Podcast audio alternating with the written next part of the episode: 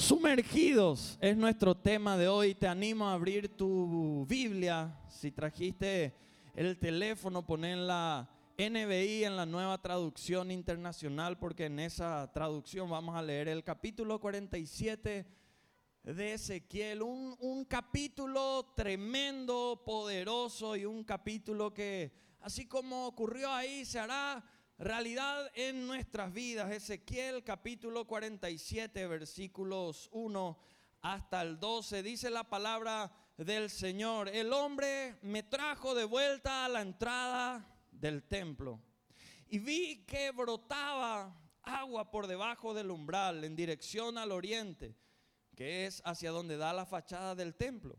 El agua corría por la parte baja del lado derecho del templo al sur del altar Luego el hombre me sacó por la puerta del norte y me hizo dar la vuelta por fuera hasta la puerta exterior que mira hacia el oriente. Y vi que las aguas fluían del lado sur. El hombre salió hacia el oriente con una cuerda en la mano, midió mil codos y me hizo cruzar el agua, la cual me llegaba hasta los tobillos. Luego midió otros mil codos y me hizo cruzar el agua que ahora me llegaba a las rodillas. Midió otros mil codos y me hizo cruzar el agua que esta vez me llegaba a la cintura. Midió otros mil codos, pero la corriente se había convertido ya en un río que yo no podía cruzar. Creció tanto el torrente que solo se podía cruzar a nado. Entonces me preguntó, ¿lo has visto, hijo de hombre? Enseguida me hizo volver a la orilla del río y al llegar vi una gran cantidad de árboles a cada lado del torrente. Allí me dijo, estas aguas fluyen hacia la región oriental, descienden hasta el Arabá y van a dar al mar muerto. Cuando desembocan en ese mar, las aguas se vuelven dulces. Por donde corra este río, todo ser viviente que en él se mueva vivirá. Habrá peces en abundancia porque el agua de este río transformará el agua salada en agua dulce.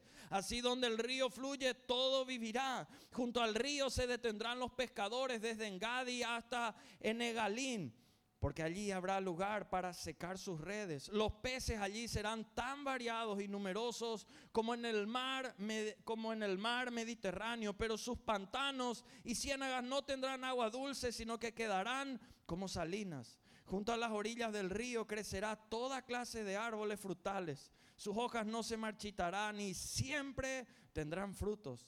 Cada mes darán frutos nuevos, porque el agua que los riega sale del santuario. Sus frutos servirán de alimento y sus hojas serán medicinales.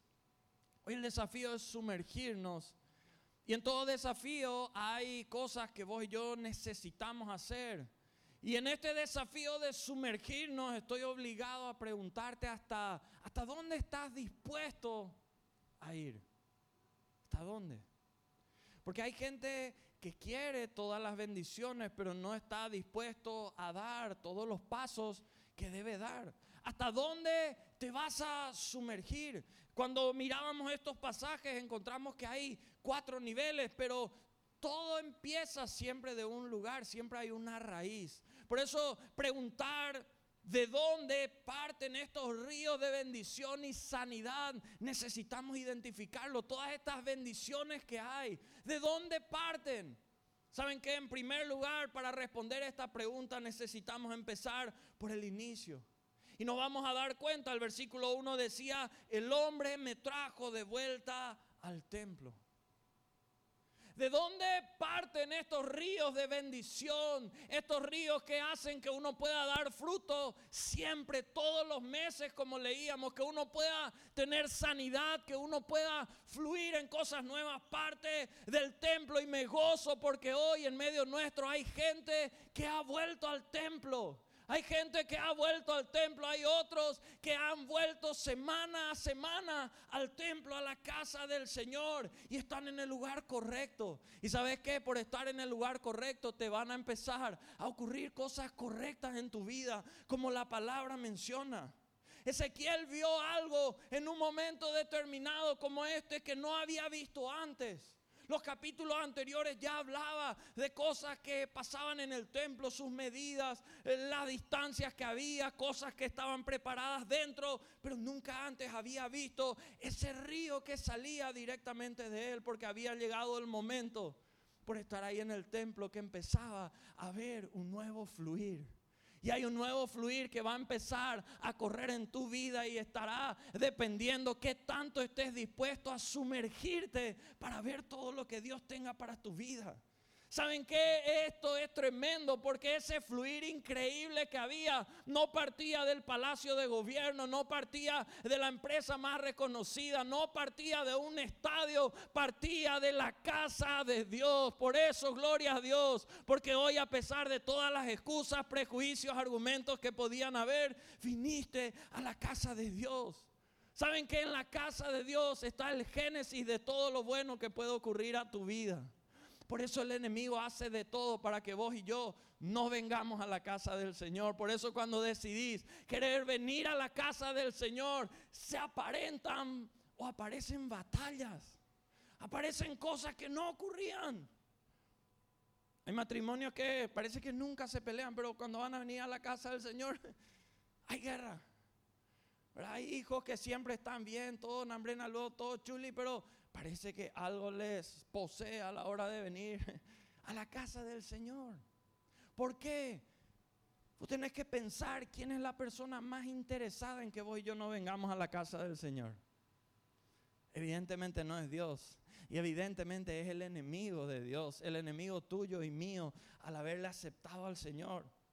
Por eso el enemigo quiere apartarnos. Porque si consigue apartarnos, lleva a aislarnos, ¿saben qué puede hacer? Empezar a lastimarnos.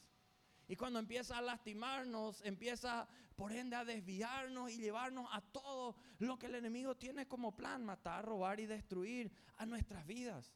Apartados de Él no podemos hacer nada, pero plantados en su casa vamos a florecer y vamos a fructificar. Por eso, ¿dónde empieza todo? Decirle al que está a tu lado en el templo. En la casa de Dios Él es capaz de proveer para todas nuestras necesidades. No hay una sola necesidad en el área que sea que el Señor no pueda proveer. Y desde su casa empezaba todo. ¿Cuáles son los niveles que podemos sumergirnos una vez que decidimos plantarnos en su casa? Ahí hay, cuatro niveles. Versículo 3 dice, el hombre salió hacia el oriente con una cuerda en la mano, midió mil codos y me hizo cruzar el agua, la cual me llegaba hasta dónde? Hasta los tobillos. El primer nivel es hasta los tobillos. Hasta los tobillos puede llegar ese río de sanidad, de bendición que hay. Y saben que esto es lo mínimo para Dios. Lo triste es que hay muchos que se quedan hasta ahí. Alguien dijo un día que nunca tenemos que seguir a un coche que está estacionado porque no vamos a llegar a ninguna parte. Hay gente que, que de repente ha decidido seguir a gente que es puro bla bla, pero que nunca da pasos, que nunca hace lo que predica, que nunca vive lo que está llamado a hacer. Y vos y yo necesitamos seguir a un Dios vivo, donde, donde el Señor está con su palabra, donde se están dando pasos, una iglesia que está en guerra con el mal, que no pacta con el mal, sino que está para vencer con el bien el mal. Y no nos podemos quedar por eso hasta los tobillos solamente. No te conformes con lo mínimo de Dios. Mira todo lo que Él puede dar a tu vida. Anda a las profundidades. Si vos y yo miramos eh, eh, esos 4 o 5 centímetros hasta, hasta los tobillos, ahí uno no puede nadar. Si uno quiere nadar ahí, uno se va a lastimar, se va a rasgar todo, le, va a doler. No se puede nadar, no se puede fluir con velocidad ahí. Hay mucha gente que puede haber venido al lugar correcto, a la casa de Dios, pero que solamente se conforma con, con un poquitito y vive muy por debajo de las posibilidades que tiene con Dios. Mucha gente se patalea, se esfuerza, pero no progresa. Están atascados porque en el fondo les es difícil y agotador todo. Están en el borde, no profundizan en su intimidad con el Señor. Saben que, tiene, que hay que leer la palabra, pero no la leen, salvo el domingo cuando se proyecta acá. Saben que hay que orar, pero no oran salvo que estén en el culto o en la célula. Saben que es bueno para el cuerpo, para el alma y malo para el diablo cuando uno se pone a ayunar, pero no ayunan. Hay, cosas que vos y yo tenemos que hacer, saben principios, pero dicen sí en la casa de Dios, pero siguen haciéndolo en el día a día y están hasta los tobillos. Hay líderes que pueden estar frustrados, gente que hace años camina en el Señor y no avanza. ¿Saben qué? Es hora de decirle al Señor, Señor, ya no quiero estas aguas solo hasta los tobillos. Yo quiero entrar y profundizar en todo lo que hay para mí. No seguir remando en la orilla. Necesitamos fe, dependencia y confianza del Señor para entrar en todo y lo necesitamos todos los días. Porque el éxito de un hijo de Dios, ¿dónde está? Está en la plenitud del Espíritu Santo. En, tener a ese guía, a ese consolador, aquel que nos revela, nos enseña todas las cosas. El segundo nivel es aquel que la palabra de Dios en el versículo 4 dice, va hasta las rodillas, luego midió otros mil codos, me hizo cruzar el agua que ahora me llegaba a las rodillas. Son aquellos que han decidido entrar un poquitito más. Son los que de vez en cuando sí empiezan a doblar rodillas ante el Señor. Pero sus manos aún no hacen lo correcto, su corazón todavía no se ha sumergido y sigue herido, lastimado y latiendo conforme al ritmo del enemigo. Su mente tampoco ha sido sumergida todavía y, y están ahí, decidieron ir un poco más profundo, pero aún no lo suficiente. Tienen experiencias temporales al doblar sus rodillas ante Él, pero no esas permanentes en el fluir del Señor. O porque lo hicieron una sola vez y, se quedaron ahí. Hoy yo necesitamos sumergirnos por completo al Señor, porque saben que las rodillas también pueden estar doblándose en lugares incorrectos. Primera Reyes 19, versículo 18, el Señor le había hablado al profeta Elías y le dijo, yo haré que queden en Israel siete mil rodillas cuyas rodillas no se doblaron ante Baal y cuyas bocas no lo besaron. O sea, había rodillas que se doblaban ante Baal, bocas que besaban a Baal. Hay gente que se arrodilla no ante Dios, ante el político de turno. O que se arrodilla ante un familiar influyente o, con más recursos. Si te vas a arrodillar ante alguien, arrodillate delante de Dios, humillate delante de Él, hasta que Él te revista de autoridad, de unción, de presencia, y sea Dios quien empiece a hacer. Por eso no alcanza con que el río llegue hasta las rodillas. Dice el versículo 4 en la segunda parte, midió otros mil codos y me hizo cruzar el agua que esta vez me llegaba hasta la cintura es lo tercero a lo cual uno puede ir un poco más profundo y que el agua llegue hasta la cintura. Es ir más profundo, pero todavía no es completo. Pero sí es parte de ese proceso de crecimiento, de ir. Y cuando uno empieza, ¿cuántos saben que cuando empezamos a caminar en el agua se pone más difícil caminar? La fuerza es diferente, no, no es con la misma libertad que camino acá donde no hay agua. Porque saben que crecimiento no es un suceso, es un proceso. No es algo que se da de un día para el otro y va a requerir esfuerzo, va a requerir determinación, va a requerir perseverancia, va a requerir que obedezcamos la voz aunque no sintamos todo, aunque el camino pareciera ser que se ponga más difícil. ¿O acaso por qué creen que cuando nosotros nos decidimos a entregar por completo al Señor, Empiezan a venir ataques, empiezan a venir pruebas. Es como que se pone cuesta arriba. Es como algunos me dijeron, es como subirme a una montaña. Está pesado el camino. Y para llegar a una meta siempre se pone más difícil. Es cuesta arriba, por eso es tan difícil. Para recibir todo lo que viene del Señor es un proceso y vos y yo tenemos que estar dispuestos a dar esos pasos hasta la cintura están profundizando, pero aún no experimentan todo lo que el Señor puede hacer con ellos. Pero ¿cuántos quieren todo lo que viene de Dios? ¿Quieren o no todo lo que viene de Dios? Esa es la gente que está en el cuarto nivel. Que saben que están decididos hacer lo que haya que hacer para sumergirse por completo. Midió otros mil codos, versículo 5, pero la corriente se había convertido ya en un río que yo no podía cruzar. Creció tanto el torrente que solo se podía cruzar a nado. Y es acá cuando entramos en otras dimensiones. Es acá cuando la cosa empieza a transformarse para siempre y no hay vuelta atrás. Porque cuando estás en nado, estás en otro elemento, entras en una nueva ley. Tenés que entregarte por completo a, las aguas del río. Porque ahí es el agua el que empieza a sostenerte, ya no son tus piernas. Por eso cuando nadas en el Espíritu, sabes que sus aguas te sostienen, el Espíritu te empieza a levantar. Cuando empezamos a nadar ya no, no son nuestros pies los que nos sostienen. El peso de nuestro cuerpo ya no descansa sobre nuestros pies. La espalda, las coyunturas, la cabeza no, no, descansa, no descansa sobre nosotros. Sobre el agua, es sobre una nueva ley. Cuando empezás a sumergirte tanto en el Señor que decís sin reservas, sin condiciones, ya Señor, me rindo, me sumerjo en ti. Ya no es mi voluntad que se haga tu voluntad, ya no son mis propósitos, son tus propósitos. Ya no estoy para establecer mi reino, es tu reino, Señor. Cuando nadamos en el Espíritu, Él empieza a hacer el trabajo. Porque si andamos por nuestra fuerza, por nuestra capacidad, somos limitados. Y seguimos a la orilla del mar. Hay mucha gente que el agua, la presencia llegó hasta sus pies, hasta sus rodillas, hasta su cintura. Y está difícil avanzar, ir más profundo. Pero hoy el Señor te invita a venir todo. No te sigas resistiendo.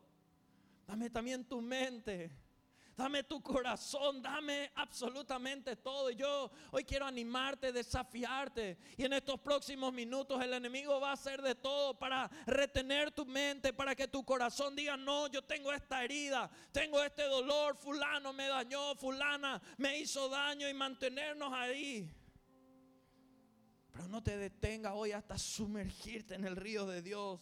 Es hora de ir más profundos, de, no quedarnos estancados, dice la palabra en Primera de Corintios capítulo 2, versículo 10. Primera de Corintios capítulo 2,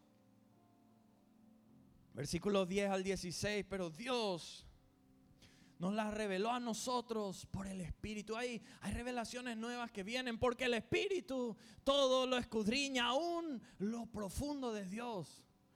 Porque ¿quién de los hombres sabe las cosas del hombre, sino el espíritu del hombre que está en él? Así tampoco nadie conoció las cosas de Dios, sino el espíritu de Dios. Y nosotros no hemos recibido el espíritu del mundo, ¿cuántos dicen amén? Sino el espíritu que proviene de Dios para que sepamos lo que Dios nos ha concedido para que sepamos lo que viene de Él, lo cual también hablamos, no con palabras enseñadas por sabiduría humana, sino con la que enseña el Espíritu, acomodando lo espiritual a lo espiritual. Pero el hombre natural no percibe las cosas que son del Espíritu de Dios, porque para él son locura y no las puede entender, porque se han de discernir espiritualmente. En cambio, el espiritual juzga todas las cosas pero él no es juzgado de nadie porque ¿quién conoció la mente del Señor? ¿Quién le instruirá más nosotros? Tenemos, ¿qué cosa?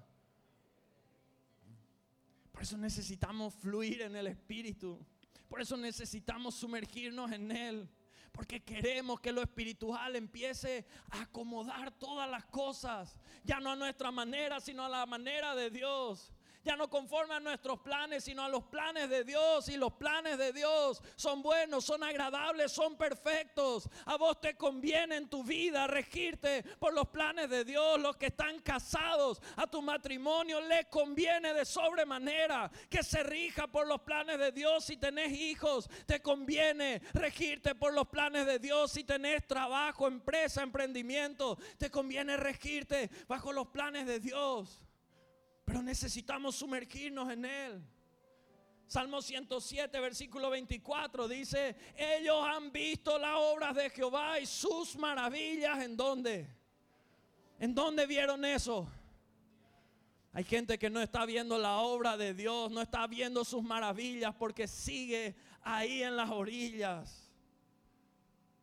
Es hora que te sumerjas y veas la obra de Dios, veas sus maravillas, veas milagros ocurrir en tu vida. Yo no sé quién tiene necesidades financieras, quién tiene necesidades en, en su salud. Sumérjanse en el Señor. En ese río hay bendición, en ese río hay sanidad. Yo no sé cuántos matrimonios están mal, no están en sus mejores días. Sumérjanse, decidanse meterse en el río del Señor. Ahí ocurren maravillas. Bendición, sanidad. Pero cuidado, porque ¿saben qué? Es importante definir dónde nos vamos a sumergir. ¿Nos vamos a sumergir en un mar o en un río? Porque en la Biblia encontramos diferencia. En la Biblia encontramos que cuando habla del mar en muchos momentos, habla de cosas malas. Por ejemplo, Isaías 57, 20, dice la palabra del Señor, pero los impíos son como que son como el mar en tempestad. O sea, no es cualquier mar. Es un mar que está bravo, que está... Así son los impíos. ¿Quiénes son los impíos? Los que no entregan su vida al Señor. Los que viven un cristianismo de guaú, de boca para afuera, pero con el corazón otra cosa. Los impíos. Que no puede estarse quieto y sus aguas arrojan cieno, lodo, más que nada arrojan. El mar. Pero los ríos son distintos. El último capítulo de la Biblia, Apocalipsis 22, versículo 1, fíjense, dice, después me mostró qué cosa.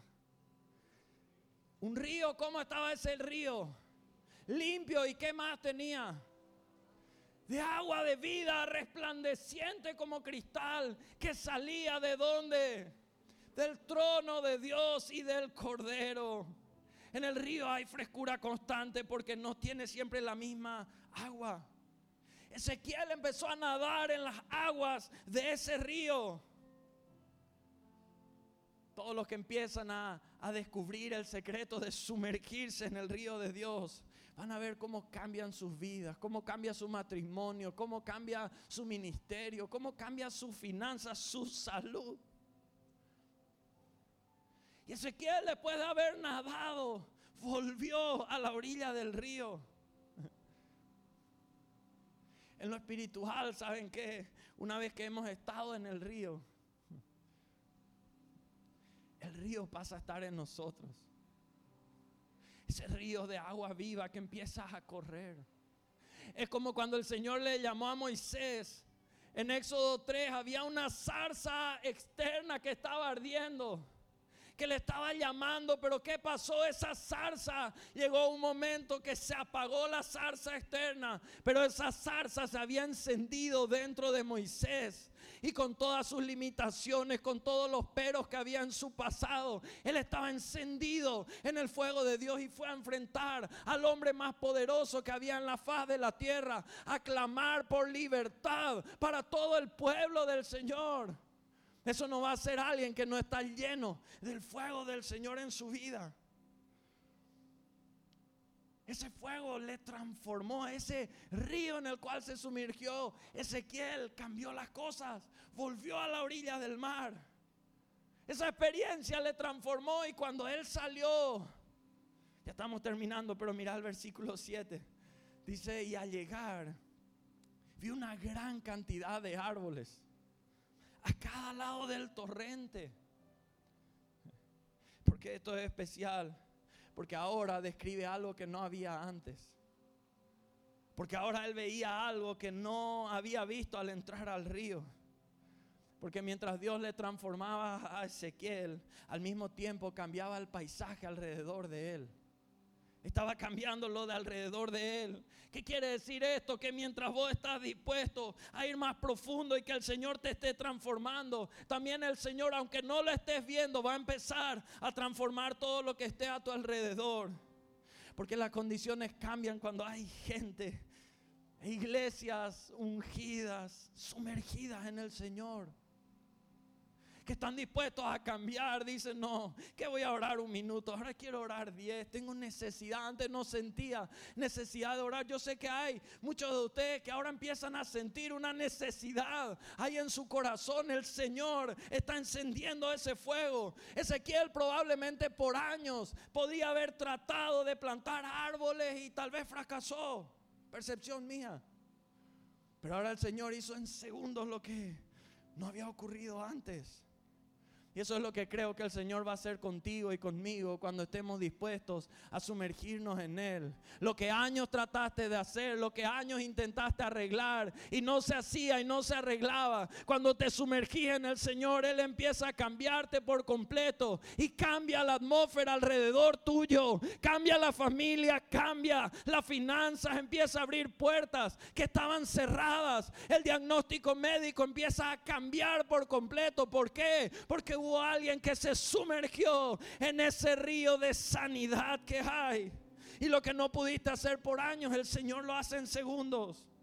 Porque el que se sumerge por completo entiende lo que entendía Zacarías. El profeta Zacarías capítulo 4 versículo 6 entendió y decía, no es con ejército, estoy equivocado, no es así. Ni con fuerza, sino con qué? Con el Espíritu de Dios. Eso lo dijo Jehová de los ejércitos. La gente que fluye en y con el Espíritu Santo tiene motivos para sorprenderse todos los días. Porque el Señor hace maravillas. Pero ¿dónde iniciaba todo esto? Iniciaba en el templo. Iniciaba en el templo. Todo lo bueno inicia en la casa del Señor. Por eso el enemigo tanto te quiere arrancar de este lugar. Por eso en este mes tenemos que ser tan agradecidos por la casa que el Señor nos da. Agradecidos por nuestros pastores. Agradecidos por tu líder de célula, por aquel que está ahí sembrando palabra, por cada palabra suya que entendemos. Porque lo bueno empieza en la casa de Dios y en la casa de Dios Él es adorado. Su espíritu es deseado. Y cuando vos y yo venimos a la casa y deseamos su espíritu, su espíritu va a empezar a hablarnos. Y lo bueno cuando inicia, cuando obedecemos la voz del espíritu. Y la voz del espíritu, hay gente que dice, me habló Dios, ¿sabes qué? Claro que habla. Pero jamás te va a hablar algo contrario a su palabra. Jamás. Si te habla Dios, te va a hablar conforme a su palabra. El Espíritu cuando te hable nunca te va a hablar de apartarte de la casa del Señor, sino que te va a obligar a permanecer en su casa. Ya no te quedes, mi querido amigo, mi querida amiga, a la orilla del río. No te conformes con lo que pasó antes. Sumergite en el Señor. El río de Dios no es un pequeño charco. El río de Dios no se seca si estamos. Si estamos cerca del río es porque salimos. Porque dejamos nuestro primer amor. Por eso cuando miramos Apocalipsis 2.4, dice, tengo contra ti que has que. Decirle al que está a tu lado, dejado. ¿Cuál es la diferencia entre dejado y perdido? Porque a veces oramos, Señor, por favor, tocale al que perdió su primera. ¿Cuál es la diferencia entre dejar y perder? Que si yo algo pierdo, yo no sé dónde perdí eso. Pero si yo dejé algo, yo sé dónde dejé. Has dejado, dice. ¿Dónde dejaste tu primer amor? ¿Qué fue lo que hizo que hayas dejado tu primer amor? Hoy te animo, volvé, volvé, volvé a sumergirte. Vos sabés dónde dejaste tu primer amor, si fue por la palabra de alguien, la actitud de alguien volvé. Pudieron profetizar que vos te vas a estancar, que vos te vas a paralizar, que te vas a secar, que no vas a avanzar. Pero si te ocupás y enfocás en sumergirte día a día en el río del Espíritu, Él toma el mando y empiezan a darse las cosas conforme a su voluntad y no a la nuestra. Y ahí es cuando Él empieza a hacer milagros, señales, prodigios, empieza a abrir las puertas que estaban cerradas.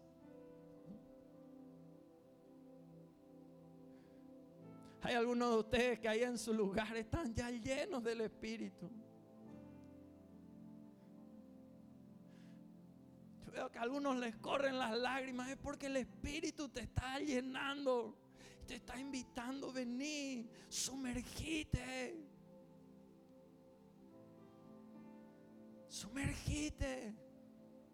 Empezar el mejor tiempo de tu vida dejando de estar a la orilla, dejando eh, de, de, quedarte ahí nomás. Versículo 9 y vamos terminando, dice, por donde corra este río, este río en el cual nos sumergimos, el de Dios. Todo ser viviente que en él se mueva, ¿qué va a pasar? Vivirá. Dios no hace acepción de personas. El que entra en el río, el que se decide sumergir en él. Todo ser viviente que en él se mueva, vivirá. Vas a cobrar vida, proyectos que se sumerjan, cobran vida, matrimonios que se sumerjan, dejarán de estar muertos, cobrarán vida. Habrá peces en abundancia porque el agua de este río transformará el agua salada en agua dulce. Todo lo que era desagradable, que no producía, pasa a ser agradable, es transformado. Así donde el río fluye, todo vivirá, vuelve a recalcar. Junto al río se detendrán los pescadores desde Engadia hasta en el Allín, porque allí habrá lugar para secar sus redes. Miren cómo serán las bendiciones de Dios. Los peces allí serán tan variados y numerosos como en el mar Mediterráneo. Pero sus pantanos y ciénagas no tendrán agua dulce, sino que quedarán como salinas. Junto a las orillas del río crecerá toda clase de árboles frutales. Sus hojas no se marchitarán y siempre tendrán frutos. Cada mes darán frutos nuevos porque el agua que los riega sale del santuario. Sus frutos servirán de alimento y sus hojas serán medicinales. Sumergido en el Señor, en su espíritu vivirás. Lo amargo se transformará en dulce, verás que sus bendiciones son variadas, numerosas, no te marchitarás. Dará fruto siempre, cada mes recibirás medicina y salud.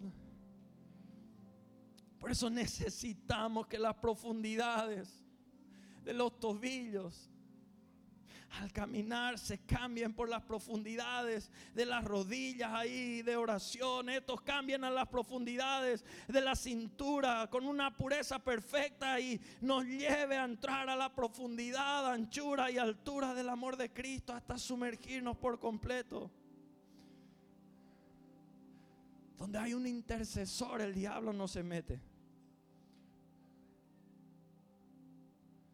¿Sos ese intercesor o no? ¿Se está metiendo el diablo contigo o no? El intercesor, el que se sumerge, el diablo no se mete. Donde hay padres que están orando por sus hijos todos los días, el diablo no les puede tocar.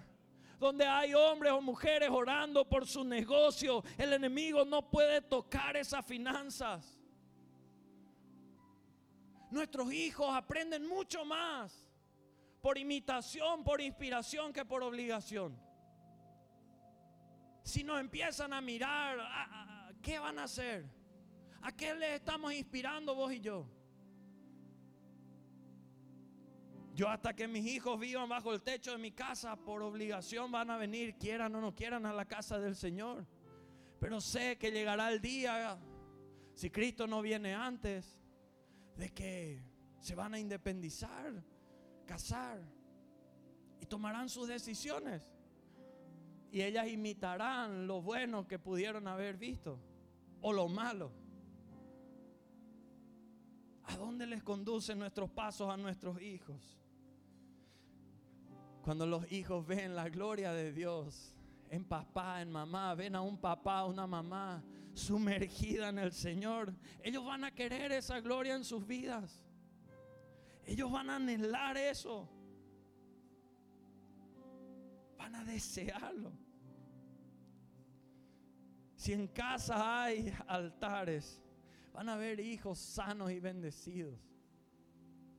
Sanos y bendecidos.